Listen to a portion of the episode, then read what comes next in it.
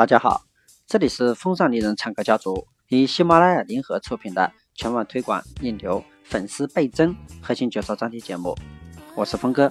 今天想要分享的是微营销全网推广核心，如何做好媒体广告引流策略。那么大家可以关注我的微信公众号、QQ 订阅号“风尚丽人唱歌家族”，你也可以随时聆听峰哥的分享。其实啊，我们无论哪一个时代，媒体始终都是引流的一个重要渠道。那移动商电商的一个四点零时代，其实也许我们对电视广告、报纸广告的投放比例已经非降低了。那么在这个不等于我们就丧失了这个引流的一个效果。其实，在合适的一个时间选择合适的媒体广告，那么这样会让品牌进入全新的一个高度。我们来聊一聊。传统媒体的一些引流策略，相比 PC 端、移动端的一个线和线下的一些自主活动，媒体广告引流也许并不是我们的重点。那毕竟传统媒体广告的发布通常价格非常高，周期也非常长。那尤其呢，在一些地区性的一些优质的一些媒体，那么一旦发布的价格都基本在数万元到几十万不等，那么这不是一些微商所能承受的。那不过呢，如果我们已经不再局限于只做微商，开始尝试转型更高级别的一个移动电商时，那尤其是当我们自主创立了品牌，开始进军全国的一个领域，那此时呢，传统媒体的作用就开始体现。尽管与新媒体相比，传统媒体日渐式微，但凭借着几十年来的一个积累的一些用户数，它仍然是高大上的一个体现。那这就是主打电商品牌的京东，却依然需要在 CCTV 等平台推广自己的广告片的原因。那因此呢，一旦我们决定进行更大的一个突破，那让引流信息这些覆盖面更广、更全面，那这个时候呢，我们就必须要依靠传统媒体广告的一些力量。那么其次呢，就是报刊广告。那报刊呢是最常见的一个传统媒体的引流渠道。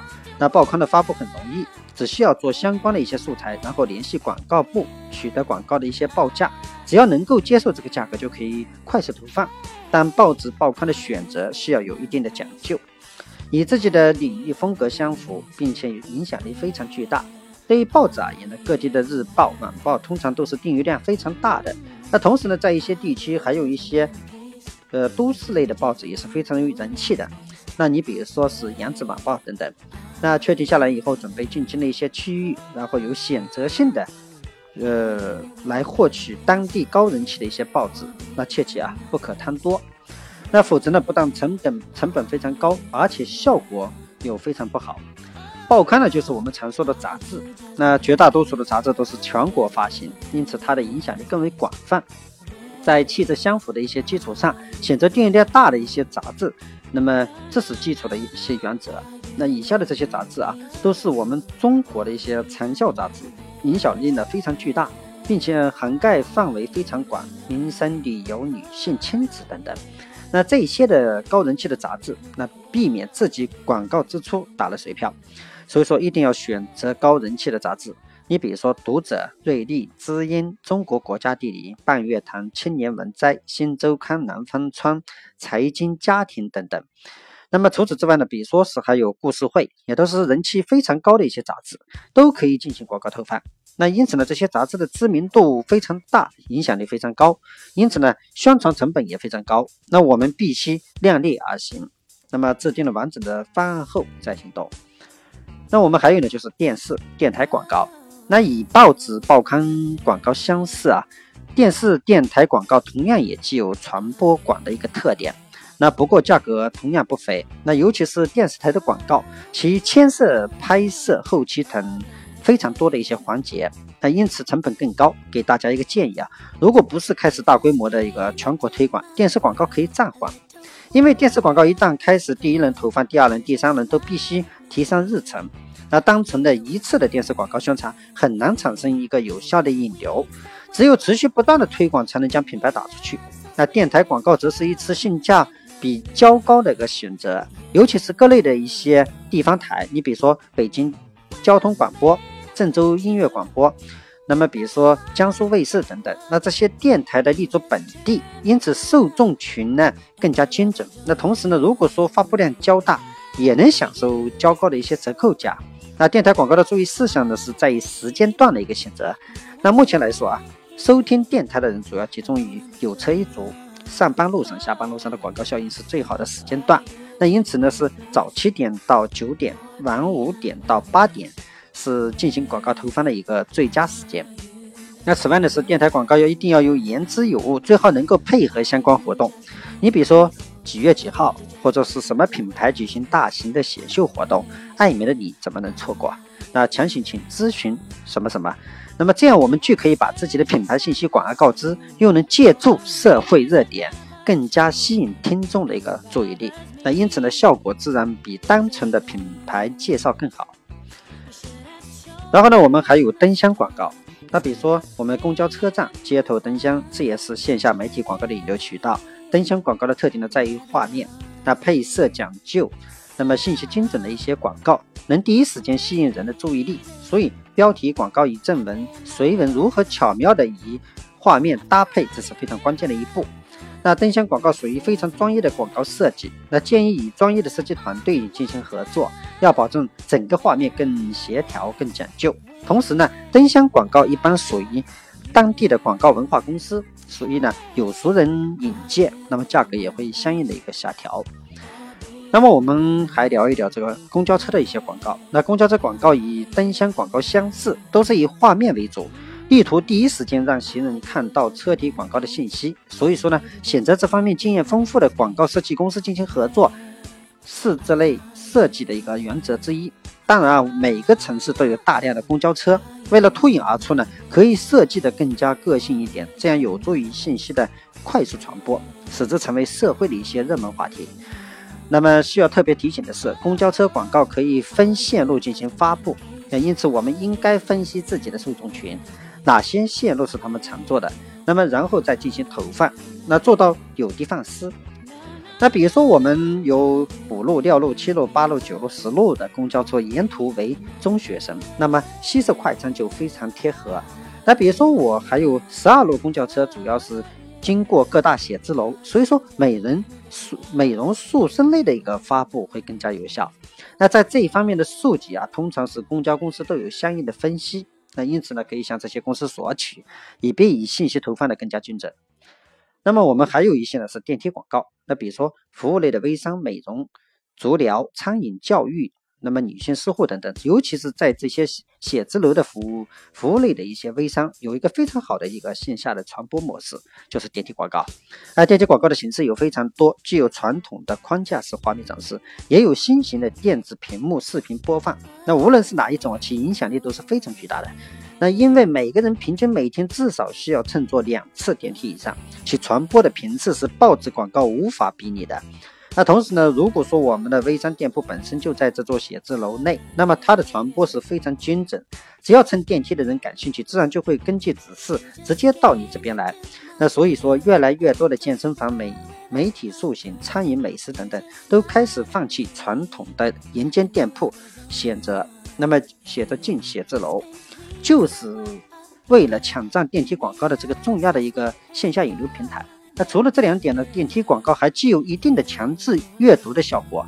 那电梯中用户基本上没有时间去做其他事情，而封闭的空间之内，我们的广告成为最佳的这个视觉的交汇点。那么在这种环境当中啊，电梯形成了相对完全封闭的一个空间，消费者几乎没有干扰的去阅读我们的广告，因此呢，传播效果更加明显。那所以说，无论我们经营的类型是什么，电梯广告的画面中一定要出现二维码，并配合具有吸引力的文案。一旦用户被内容吸引之后，就会立刻拿出手机来扫描二维码。那这对紧抓用户是非常重要的。那，同时呢，电梯广告的价格相比电视媒体、报纸等低了许多，啊，不会造成过大的一个成本压力。因此呢，这是非常值得推荐的一个线下广告引流方向。那么我们还有的是户外广告，那户外广告呢是重要媒体广告的引流渠道之一，它的涵盖范围更广，高速公路的广告牌、墙体广告、铁路两侧、城市轨道交通线路的地面部分，河湖管理范围和广场，甚至灯箱广告也属于户外广告的主重要组成部分之一。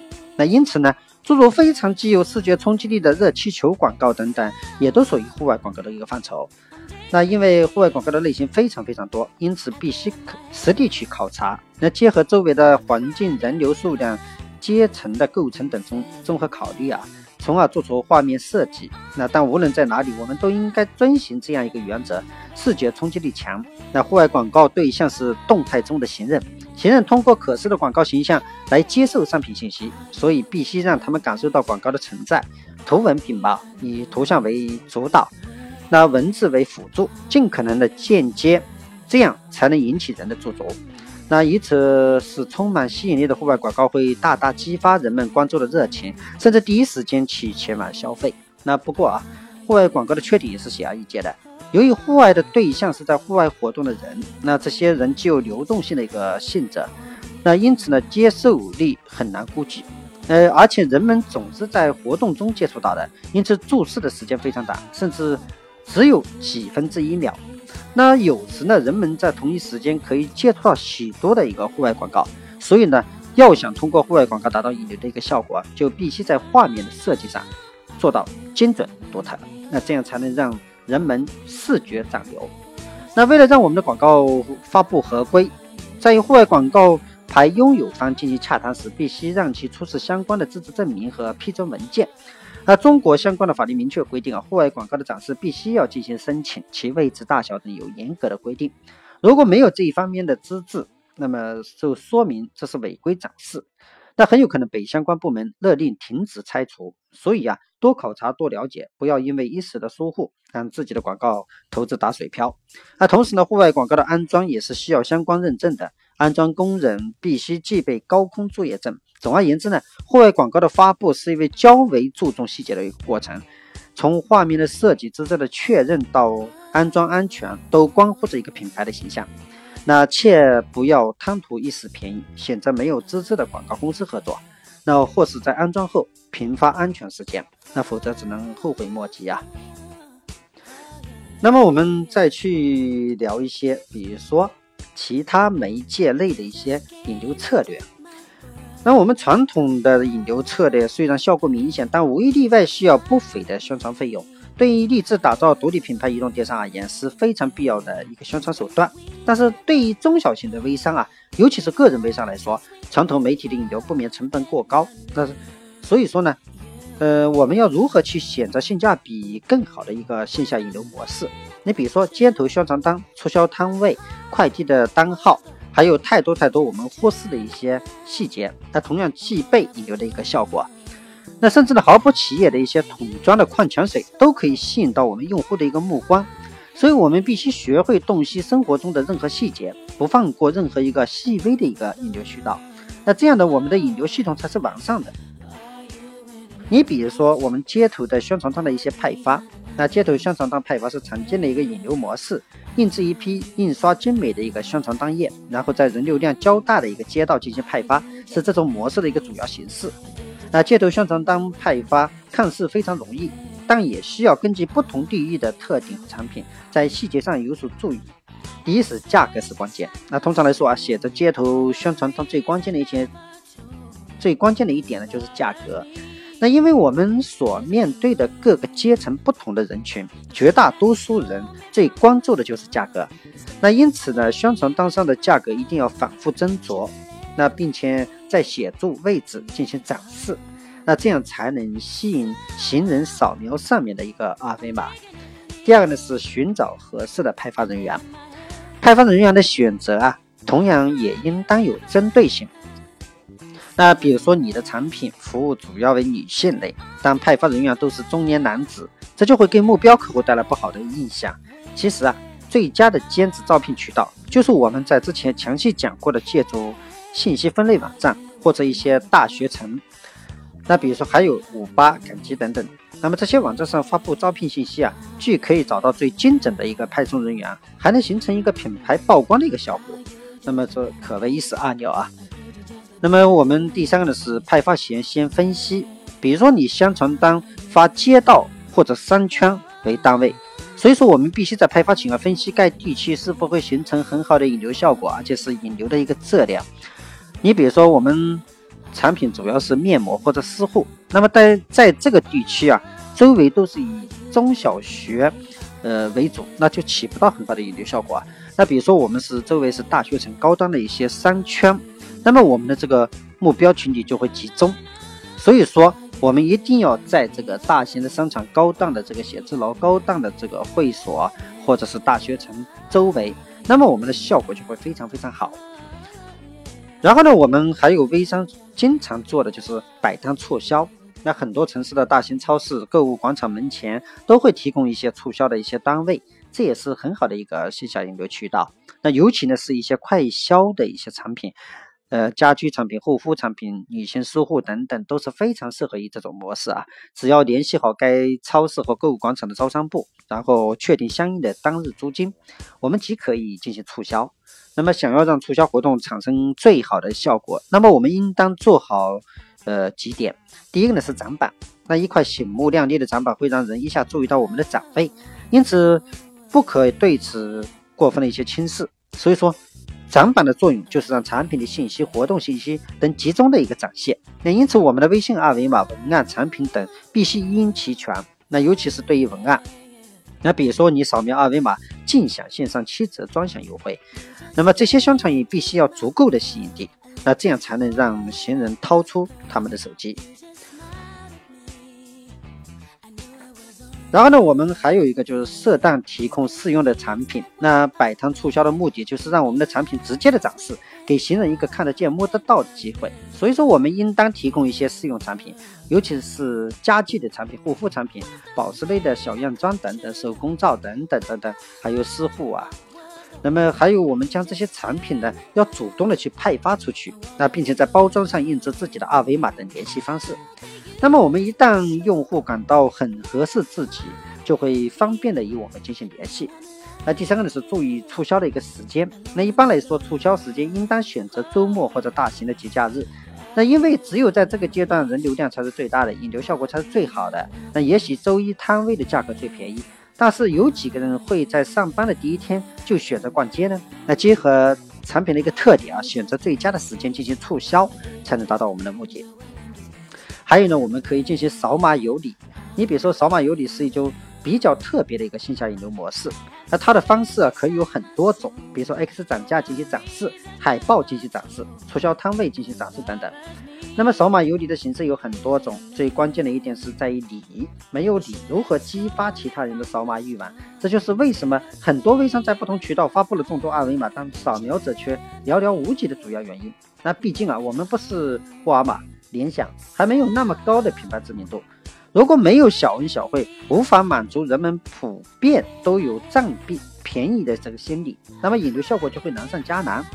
所以说，扫码有礼的第一步就是设定好回馈机制，扫描会得到什么样的实物相赠，那么未来还会有哪些礼品去相赠？那其实呢，扫码的流程应当简要说明。方便那些还不擅长于使用智能手机的用户，最后则在画面中简要的说明自己的产品或服务，让用户在看到小便宜的同时，更加认识我们的品牌和产品。那扫码有礼的作用在于将用户吸引至我们的线上平台，而要让这些用户进一步转化为直接购买力，还必须持续不断的发布内容，维护关系，甚至发展成为粉丝。那这样的扫码有礼的活动才有效果，才有意义。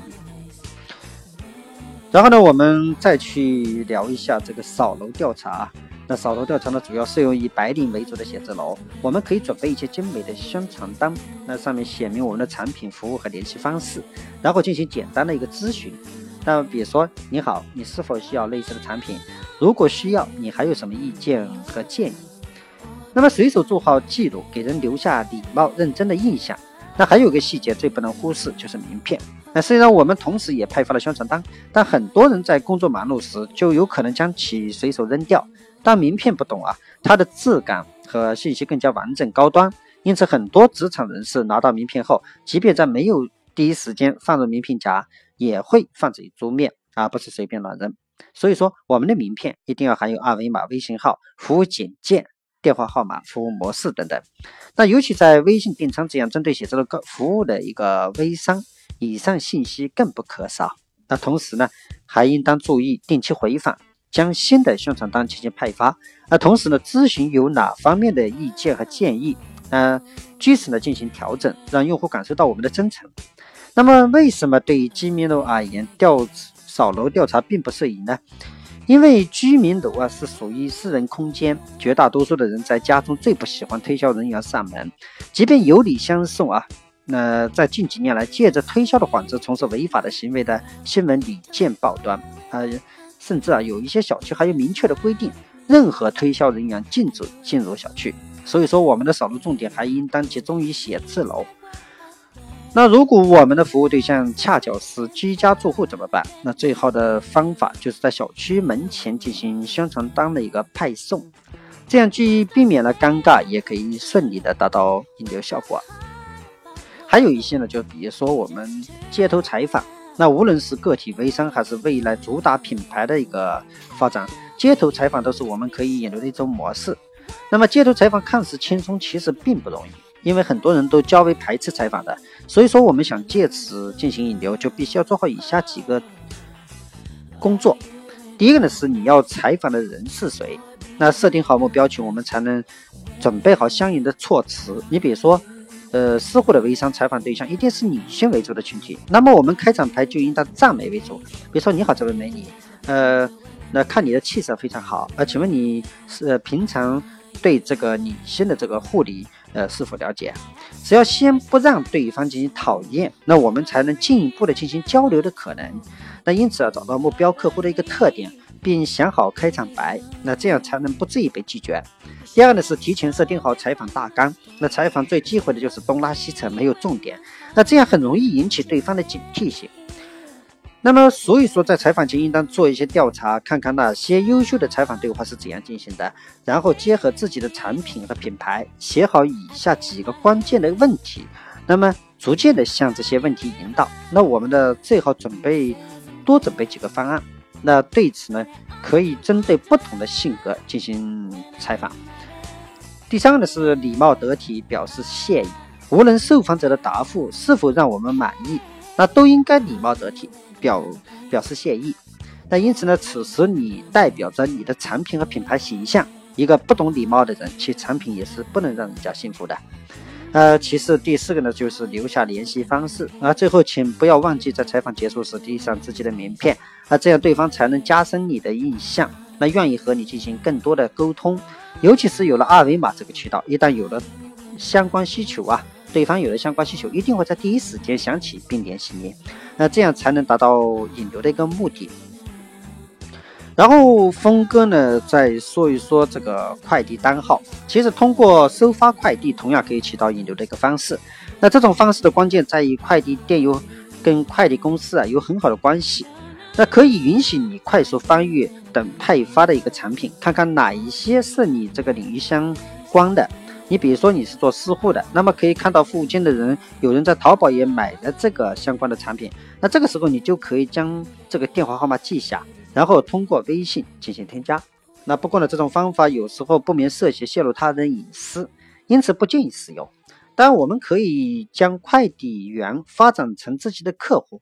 一般来说，快递员多为男性。那我们在微商领域恰巧为，呃，比如说女性私户。那这个时候，你不妨拿出一些试用装送给他，并说：“我就是做这个的，咱们合作这么长时间了，你让你的女朋友用用看，那么效果好的话，也帮我去宣传一下。”然后还有呢，就是一些线下的一些招聘，你比如说借助五八同城、赶集网、百姓网等等的信息分类网站，我们也可以进行在线招聘引流。那同样的，线下招聘也是我们的引流渠道之一。那目前啊，我们中国绝大多数的城市都会定期举办大型的招聘会，每个商家都可以报名并在现场布置岗位，那么进行相关的招聘工作。那我们也可以参加报名啊。那么，并且在自己的摊位做引流布展，比如说 X 展架、喷绘海报，那这些可以展示我们的品牌内容。那并且呢，我们还可以印刷一批宣传单页，正面可以写明一些招聘信息，比如说职位、薪金等等。那背面呢，可以进行引流，比如说品牌简介、产品简介、服务内容、微信二维码、电话号码、地址等等。这样一来呢，即便没有人参加应聘的人，也可以看到我们的信息。那不过需要注意的是啊，这类的招聘活动通常需要一定的费用，并以摊位招聘位置不同划分价格的区间。那同时呢，我们的招聘会还会提供现场大屏幕的一个展示位等。那这些也可以起到引流的一个效果。我们可以根据价格的一些需求啊，选择不同的服务。然后呢，我们接下来再讲一讲，就是餐桌贴码。那如今进入餐馆，可以看到越来越多的餐桌上贴上了一张二维码贴画，轻轻一扫即可关注本店，并享受价格优惠以及新品的推荐。那么这种自动化的扫描关注模式，已经越来越受到各大餐饮行业的欢迎。餐厅本身借助的二维码进行引流，这自然得天独厚。那么我们可否进行餐桌贴码引流呢？那么其实啊，当然可以。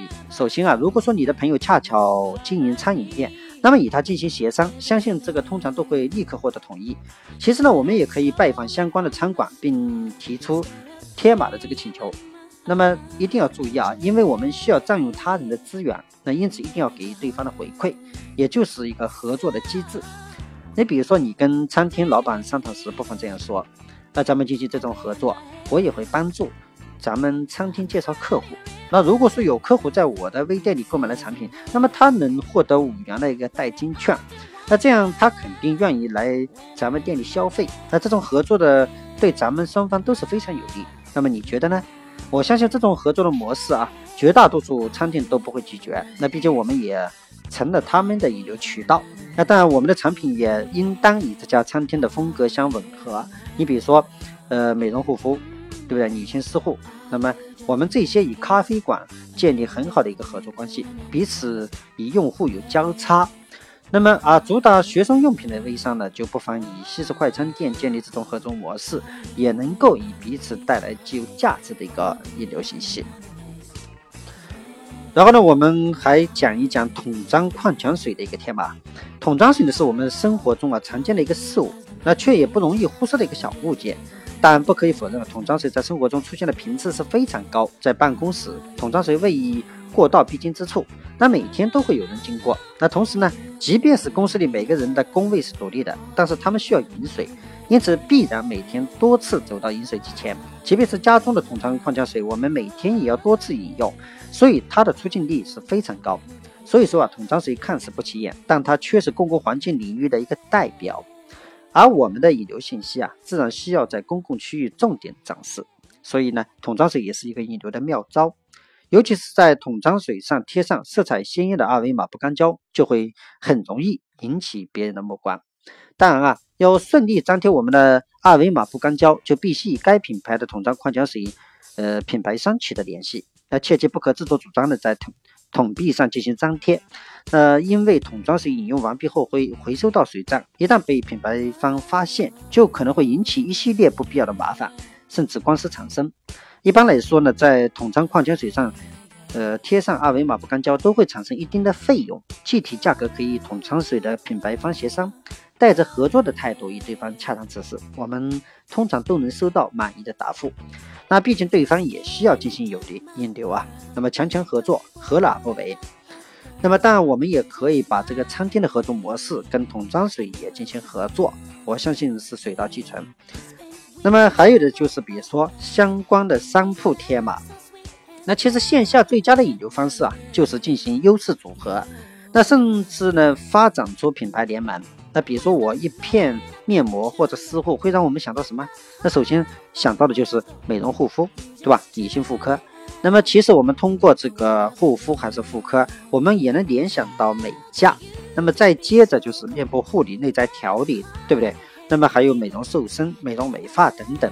那么这样一来，以我们这个产品相关的这个渠道啊，会出现以下十几种。然后在我们所处的这个城市中，比如说我们美家小铺、大学城、发廊、面部护理等等，不下于这个百家这些店铺，同样是我们可以引流的平台，因为我们的受众群是一致的，是相同的。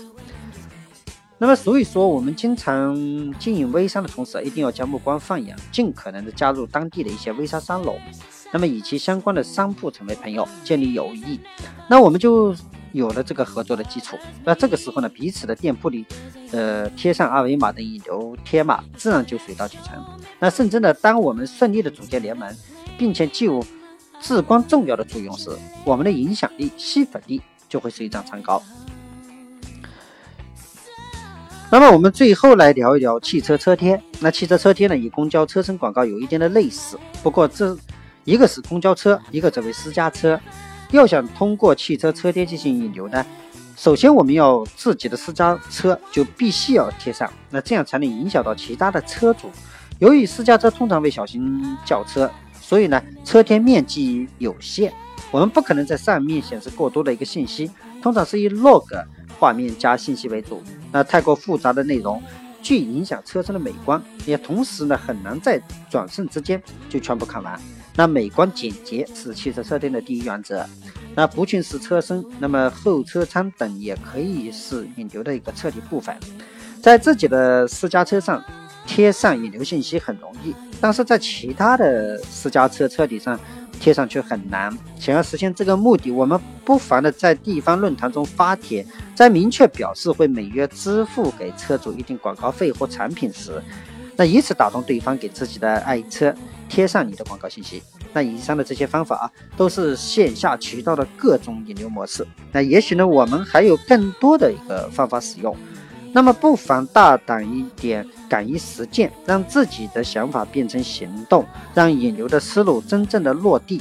那么，而不是劝停留于大脑中。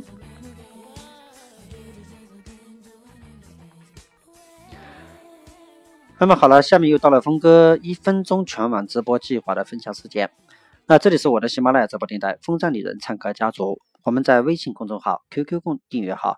风尚理论唱歌家族同步开通直播微电台栏目，呃，在那里呢，你同样可以收听到我的直播电台分享节目。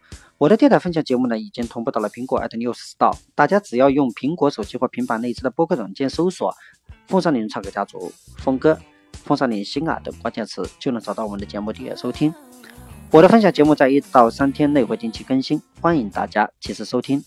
如果大家喜欢峰哥，想了解我们风尚里人唱歌家族动态的，你也可以关注我们的腾讯信息部落，互动相求，还有我们的官方新浪微博“风尚里人之我狂我秀”，我们将同步实时全网转播。同时呢，你也可以关注峰哥最新创立的我爱微播联盟，关注我们秒拍新浪微博小咖秀一直播平台的一体化联盟组号“我爱微播”。非常感谢你来到喜马拉雅风尚丽人唱歌家族直播间来听我的分享。那希望我的分享能帮助到来听我分享的所有创业者。如果我讲的知识对你有所启发，当你成为一名成功的创业者后，希望大家记住峰哥，也记住我们风尚丽人创客家族。啊，当然我们也非常希望你的加入，因为我们是创业者的梦想聚集地。